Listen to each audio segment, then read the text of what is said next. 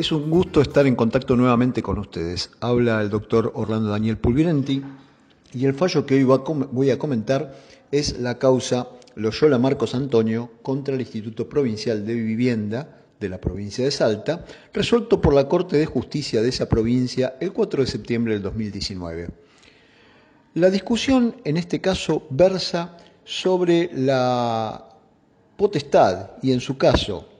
el acto administrativo por el cual el Instituto de Vivienda de esa provincia procedió a revocar la adjudicación que le había dado a Loyola y su familia de una propiedad correspondiente a un plan social. Tal como todos sabemos, en el marco del derecho a la vivienda, que es un derecho humano y que tiene recepción constitucional en nuestra propia Constitución Nacional y también en la Constitución de la provincia de Salta,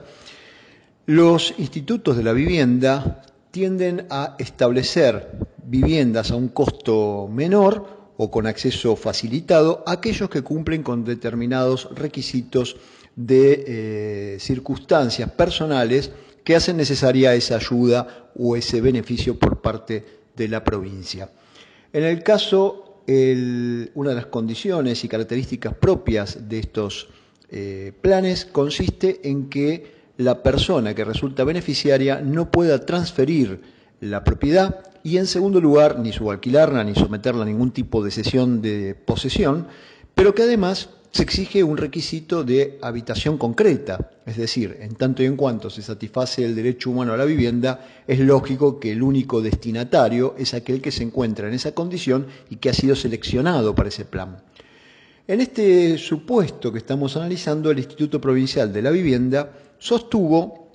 que Loyola no había habitado el lugar o que por lo menos no lo estaba haciendo al momento de recibir la primera intimación.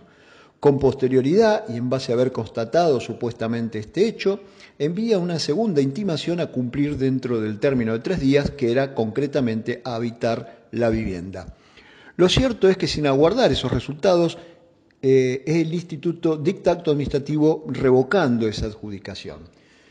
Cuestionado ante la primera, segunda instancia y corte eh, salteña, la corte de esa provincia señala que tratándose del ejercicio de una facultad sancionatoria y encontrándose en juego un derecho de naturaleza constitucional y diríamos un derecho de naturaleza supranacional por ser el derecho al acceso a la vivienda, uno de aquellos contemplados por los tratados internacionales en los cuales la Argentina es parte, entiende que deben extremarse los requisitos para señalar si se ha cumplido o no el requisito exigido para la sanción.